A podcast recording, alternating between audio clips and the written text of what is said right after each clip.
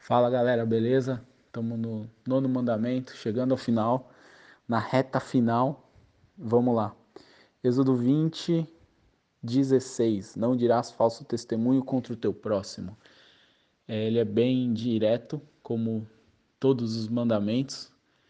É, e a palavra, eu, mas eu queria pegar um ponto disso. Quando a palavra diz não dirás, é, esse dirás, ele também tem o sentido de replicar. Eu quero contextualizar aqui, trazer para o crentez, que mais ou menos diz, versão Otávio, não fofocarás. Ele fala muito diretamente sobre fofoca. E quem nunca participou de uma fofoca, teve envolvido numa fofoca, e como a gente vive em comunidade, igreja pequena, grande, seja qual igreja você congregar, você vive em uma comunidade e vez ou outra alguém vira motivo de fofoca, isso é super natural, é, mas não é correto. Então eu queria trazer isso para você que a palavra de Deus diz para você não se deter, não parar na roda dos escarnecedores e a fofoca começa aí. Quando você está passando, ouve, para e começa a fazer parte do assunto. Aí já era, meu amigo. Aí já era, meu querido. Você faz parte da fofoca, você é replicador da fofoca. Que você seja sábio e não participe disso.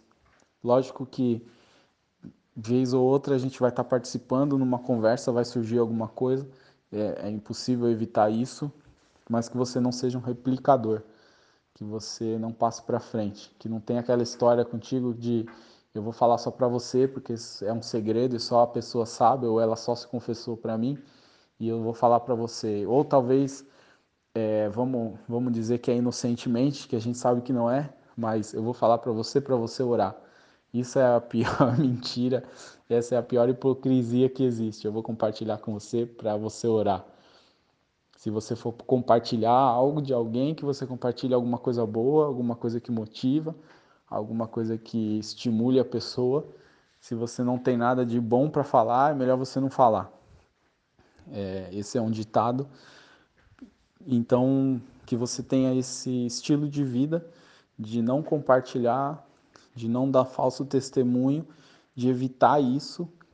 E uma, uma pastora da nossa igreja, a pastora Lilian, uma vez a gente estava conversando e era um assunto super delicado, assim, pessoal meu. É, e ela, e ela, ela disse: é, o assunto morre aqui, porque eu aprendi que se você não passa para frente, o assunto acaba.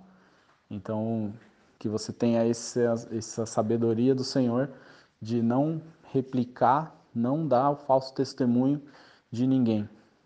Porque você, nós, você tem que ter o amor de Cristo, saber que talvez você esteja magoando uma pessoa, talvez você tire uma pessoa da igreja, dos caminhos do Senhor, porque você é, teve, não conseguiu segurar a sua língua. Talvez você perca um emprego, uma oportunidade, é, seja o que for na sua vida secular, porque você não soube controlar a sua língua. Então, que você seja sábio no falar. É, isso é muito difícil para quem fala muito, eu gosto de falar muito. E para mim é muito difícil não falar e guardar alguma coisa para mim, mas eu tenho aprendido no Senhor e as pessoas, como essa pastora que eu, que eu citei, tem me ensinado isso. E eu passo para você também é uma luta diária para quem gosta de falar, é uma luta diária para quem está à frente da, de ministério, enfim, é, mas que você seja íntegro no Senhor. Deus abençoe e até o último, derradeiro mandamento. Deus te abençoe.